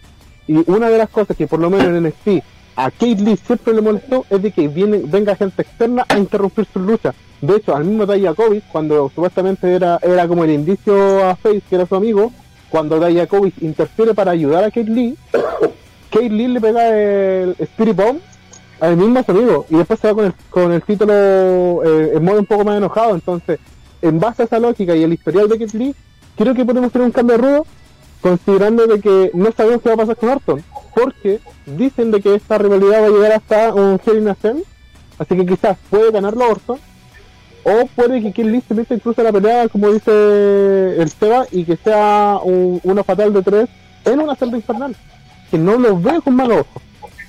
Uf, yo no sé, un cambio rudo de, de Kid Lee podría funcionar también. Eh, creo que es muy buen face. Eh, Nicolás, opiniones respecto general en cómo, cómo te pareció el campeonato de, Drew McIntyre, cómo te pareció como campeón y esta rivalidad que se está generando entre Orton y ahí eh, la aparición de Kid Lee en el roster principal. Concuerdo con lo que dijiste, ah, o sea, eh, ese compadre Kid Lee es sequísimo y claro, hace muy bien la pega de Face, pero también le vendría muy bien el ser cambiar a, a, a malo. Sería como súper eh, creíble porque es grandote el weón, ¿cachai? Porque lucha bacán y, y no sería bacán, weón, sería- me gustaría verlo de, de Hill. Eh, ¿Y opiniones respecto a Drew McIntyre como campeón? no sé quién dijo ahí, pero sí es uno de los. O sea, no sé si será el mejor campeón que tendremos actualmente, yo creo que sí. Pero no, siendo muy buena pega. Bacán también. Genial. Mira, Más allá, no sé, pasa palabra. eh, ahora, no, bueno, ahora el Nacho dejó el tema planteado, pero justo se acaba de ir, así que cobraste Nacho. Pasamos directamente a NXT. Eh, tenemos que, eh, extrañamente, no, no creí que iba a abrir el evento, sino iba a ser el Premier Event, pero efectivamente abrió el, el, el show semanal de día martes. eh, la lucha entre Finn Balor y Adam Cole. Esta muerte súbita que había pactado William Regar o José Salazar, no sé quién lo dijo, eh, para definir quién iba a ser el campeón de, de NXT. Y tenemos que finalmente eh, de Finn Balor es el nuevo campeón y eh, se une a la lista de los dos veces campeón de NXT. Eh, muchachos, comentarios respecto a este combate, respecto a la decisión, respecto a, a todo lo que va a acontecer de ahora en adelante como Finn Balor campeón de, de NXT. Seba, creo que Antes, estáis pidiendo la eh, palabra. Yo quiero partir un poquito porque en primero nosotros hicimos una encuesta y el 100% de las personas que votó dijo Finn Balor. Así, na- na- nadie le tenía fe a Adam Cole. Y en segunda, eh, yo no vi mucho NXT porque periodo de controles, vi como la mitad nomás y vi que Finn Balor ganó. Yo encuentro que es, era el preciso campeón y no sé qué va a pasar con el futuro de Adam Cole. Ojalá que sea bueno porque en Despedida era lo mejor que va a pasar. Eh, bueno, están haciendo Bueno. un- unos guiños bastante interesantes, un cambio a, a Face, que ya se está consolidando, veníamos conversando ya desde la rivalidad con McAfee a cómo está llegando al día de hoy. Así que un Adam Cole Face creo que podría ser un, un giro bastante interesante para la disputadera. Nacho, voy contigo. El tema es de que, ya yendo un poco más a la parte técnica de la lucha, fue una lucha bastante, vuelvo, vuelvo a decir, una de las cosas que nosotros teníamos como preocupación cuando hicimos el análisis entre Balos con Thatcher era ver el tema del llaveo contra llaveo, y en el principio de la lucha, de los primeros cinco minutos fue eso, un llaveo contra llaveo bastante exquisito. Lo que me encanta, entre comillas, cómo se da con el campeonato de NXT son los finales falsos que en esta oportunidad lo remató con un 1918, ¿eh? ¿Qué número habíamos dicho? Eh, El 1919. Entre 1919. 1969 y 1980. 33. Listo. 1009 y algo eh, de la segunda cuerda creo que fue una forma para mantener la credibilidad de Adam Cole porque el remate se vio fuerte, se vio contundente y creo que Valor como cambio- campeón le hace súper bien. Ahora, hay una cosa que de verdad me hace ruido. ¿Qué pasa con Cole? Cole de verdad sobrevivió a diferentes movimientos. eh, tiene como este poder, este poder protegido de, de aguantar. Todavía tiene esta, esta fortaleza campeón. Pero, ¿qué viene para Cole? ¿Qué viene a futuro? Porque por lo menos la gente de la indiscutida que sigue eh, teniendo eh, los papeles de rudo. No sé si han visto la, cómo va esta rivalidad entre Killian Day con Dream Maverick versus Roderick Strong y Bobby Fish. Eh, no sabemos qué, qué se está haciendo. Ya se ve a la indiscutidera que, aunque nos duela decirlo, se ven como ya un poco más distanciados de Adam Cole y los otros. Y entonces, ¿qué va a pasar a futuro? ¿Será que Adam Cole sube solo al roster principal y estos tres luchadores van a seguir en NXT con indiscutidera? Y en una de esas, lo que siempre hemos dicho, ya sea Roderick Strong o Kyle O'Reilly ir por un campeonato individual que no se viene con muy mal, no se va con malos ojos. Sobre todo que nuestro Jesús Humano eh, quiere a Kylo O'Reilly campeón. Sí, yo flipo con esa con esa opción. Que Kyle O'Reilly vaya por un campeonato individual, que se mantenga Roderick Strong con Bobby Fish, que no han, no han funcionado mal como pareja. Así que podría funcionar bastante bien.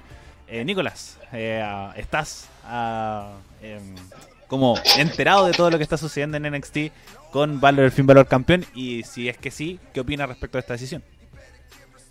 Eh, algo poquito caché de, de Adam Cole como que dejó un poquito de lado ese papel de, malo y como que dio como dejó a entrever un poquito una actitud un poquito diferente. Sería bonito que, o sea, sería bonito entre comillas, pues sería, para los fanáticos sería lo peor, pero sería genial que pasara algo ahí en dentro del, del de.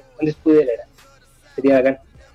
Que se pelearan o, que tuvieran una pequeña, no rivalidad, sino que, que haya problemas internos en el, en el stable, sería genial. Ahora, ojo, que implícitamente el que ha agarrado la batuta desde la indiscutidera no ha sido Adam en las promos y en la motivación, ha sido Kyle O'Reilly. Desde que Kyle O'Reilly, por decir así, vuelve, porque recuerden que él estuvo fuera por, por el tema de coronavirus y su diabetes, está volviendo y ya vuelve con un tema un poco más de no ser un, un, segundo, sino es como, oigan, despierten, somos la indiscutidera, aquí estamos, aquí somos nosotros. Entonces, esas cosas yo creo que pueden dar a futuro bastante bastante picante. Ahora la pregunta que yo le hago a, a, las personas que estamos acá, ¿con quién con quién se va a enfrentar Valor? Eh, ¿Qué se viene para Valor? Eh, ¿Gargano? Eh, ¿Champa? Me encantaría que fuera Champa, todo el mundo sabe, pero ¿quién? No sé. Yo tampoco sé. Realmente no sé. Estoy en la duda. Es que están todos... la duda porque antes Valor tuvo su realidad contra Velvet Dream, el degenerado, y después de que todo esto se supo, Velvet Dream salió del mapa. Eh, Walter también estuvo ahí, pero por, el coronavirus salió del mapa. Pueden hacer un choque de campeones. Eh, puede ser que eh, también estuvo con Timothy Thatcher, pero fue una pelea. Fue como un roce. Claro. Y de, de tacha para norteamericano. claro, eh, entonces no me dejan nombre. Que Killian Cross ya está muerto. Sí, que Cross está lesionado. Eh, Velvet Dream ahora está en una realidad con cuchilla. Y además tampoco podríamos definir tanto nombre porque Valor ya ahora está con un rol más face. Entonces habría que buscar heals. O seguimos con el Valor Hill que podría también tener una realidad contra un face. Por ejemplo, Bronson Reed que ha estado bastante potenciado. Eh, si es que el Valor toma un rol más de malo, pero lo veo más de bueno. Así que eh, hay solamente ir viendo. Ir viendo a la medida que sucede la semana y se vayan concluyendo realidades. Porque esta semana uf, una, una mezcla de realidades gigante. Y eh, solamente para terminar, qué grande Kyle O'Reilly. Pero en este programa, alguien más grande según el SEA. todo el pase para que es esta noticia. Sí, dale, tú, Esteban, no, no hay otra persona. Aunque. Nuestra querida llamada Choxy Blackhat va por el campeonato contra no, no, no. No va por un campeonato. Eh, batalla no, titular, pero. Va por el campeonato en su puto tanque. No va por el campeonato todavía. Es una lucha no titular. Pero. Pero dejó la intención. Eh, sí, dejó la intención y se van a enfrentar el próximo miércoles. También a haber una defensa del campeonato norteamericano, Timothy Thatcher contra Damian Priest y Imperium contra Brice Sango. A mí me encantaría que ganara Thatcher, lo digo, corta. da lo mismo que Priest. Yo creo que, Priest tiene que mantenerse porque si no va a seguir cayendo Priest como estaba antes de ganar el campeonato. Así Pero si Priest pierde el campeonato, ahí tenemos quien va a pelear contra Valor. O no, al contrario. Para mí al contrario. Porque lo mismo, para está en una actitud más face. Entonces tú necesitas como un heal. Y además, ya tienes un antecedente que habíamos dicho. Que en, eh, NXT Takeover 30 se enfrentaron Valor contra Timothy Thatcher. Entonces ahí ya tienes un precedente para te generar una nueva realidad y que ahora sea por el campeonato. Creo que es ver qué pasa. Pero hay que, hay, que, hay que ponerle mucho ojo a esa pelea por el norteamericano. Creo que ya sea Priest o sea o sea, Thatcher, los posibles rivales a Valor son dos personas que están creíbles y, que tienen bastante química con, con, Valor. Hay que considerar el tema de la, química dentro de los combates. Y volviendo con el tema de, de creo que eh, hemos dicho que la división femenina de NXT es bastante potente. Eh, hemos dicho que Shotzi está verde, pero creo que a Chotzi la ha hecho tan bien la, la Mr. Saco Wea Brand que de verdad eh, no le veo malo ojo que de que sea una rival de Io Shirai y que muestre todo lo que hizo en Evolve. Porque siento que todavía falta mostrar todo lo que hizo en Evolve. Eh, Falta que saque la reconcha de tu madre con una silla. No, ese es mi, mi Jim. Bueno, con todo. Bueno, gente, eh, ya estamos llegando al final. Eh, Nicolás Richard, el único luchador profesional de Temuco. Eh, te agradecemos mucho por haber venido. Eh, Jorge Torres eh, coloca un comentario que dice: Saludos, guachos, aguante el único. Es tu momento, promocionate, saludos, redes sociales, canales, donde todos te pueden. Tienda de mercancía, lo que quieras. Es tu momento para que te despidas de toda tu gente de allá de Temuco. Nada, o sea, eh, primero que todo agradecerle a ustedes por, por el espacio, el tiempo y de verdad me gusta mucho hablar de, de lucha, así que y con, chiquillos con, como ustedes que se nota que saben y son súper profe- profesionales. Espero que les siga yendo bien en su podcast y de verdad muchas gracias por la por la invitación. A todos los, los que nos están viendo, síganme en redes sociales por nicolás.richardpro. Eso. Eh, perfecto. Ahora chicos, voy con ustedes para, para que se despidan y se autopromocionen. Seba, voy contigo primero. Ya, en primer lugar, eh, muchas gracias Nicolás Richard por venir. Eh, fuiste un grande, nos encantó esta entrevista. Yo estoy hablando de mí, realmente, pero me gustó mucho hablar contigo. Y eh, gracias a las personas que nos recomiendan luchadores para entrevistarlos, yo encuentro que el feedback es lo mejor que podemos tener. Y gracias a todos los que llegaron hasta este lugar. Eh, tenemos que decirle que la próxima semana vamos a estar de vacaciones de 18, así que no va a haber capítulo hasta dos semanas más. Así que ojo ahí. Y nada, pues, eh, pueden seguir la, la radio que nos alberga, radio.f5. Sigan nuestro Instagram, esto es Lucha PD. Y eso, Nachito. Vamos. Bueno, bueno chicos, eh, claro, muchas gracias Nicolás Richard o Richard Nicolás, como quieran decirle. Eh, fue una entrevista con, muy donde se vio, un, vio a la persona y al personaje. Creo que no hay mucha diferencia entre ellos y creo que eso le pone un poquito de sazón a la entrevista. Eh, una de las cosas que hay que destacar es que sigan nuestras redes sociales, síganos en, en Instagram, escúchenos y denle a seguir por Spotify, chicos, porque así les notifican cuando apenas subamos los capítulos semana a semana. Síganos en YouTube eh, para que vean los directos sin ningún problema. Y nada, pues sigan nuestras redes sociales, en mi caso Nachito John, y si me quieren seguir en Twitch o una persona que esté jugando o comentando comerciales, porque Nachito es mi canal de Twitch. Eh, efectivamente, si ustedes eh, también siguen en todas nuestras redes sociales, Spotify, iVoox y Apple Music, que va a estar la entrevista resubida. Es posible que esté mañana domingo, esté arriba. Y eh, también seguirnos en YouTube, suscribirse, activar la campanita, darle like y todas esas cosas genéricas que dicen los youtubers. Y también eh, agradecer a la gente que estuvo en el live, los que estuvieron comentando y a ti, Nicolás Richard. Muchas gracias, estás eh, completamente invitado cuando quieras hablar de lucha, cuando quieras eh, promocionar algo, el regreso de Hit, eh, lo que quieras. Así que esta, esta, esta también es tu casa. Para, o cuando vengas a Santiago también eh, y todo se vuelva a la normalidad, que compartir aquí en el estudio y mm, generar algo más entretenido. Y ustedes también, gente, quedan invitadas a seguirnos en todas nuestras redes sociales y nos estamos escuchando la próxima, en dos semanas más, en un nuevo capítulo de Esto es Lucha. Nos vemos, adiós. Muchas gracias, nos vemos.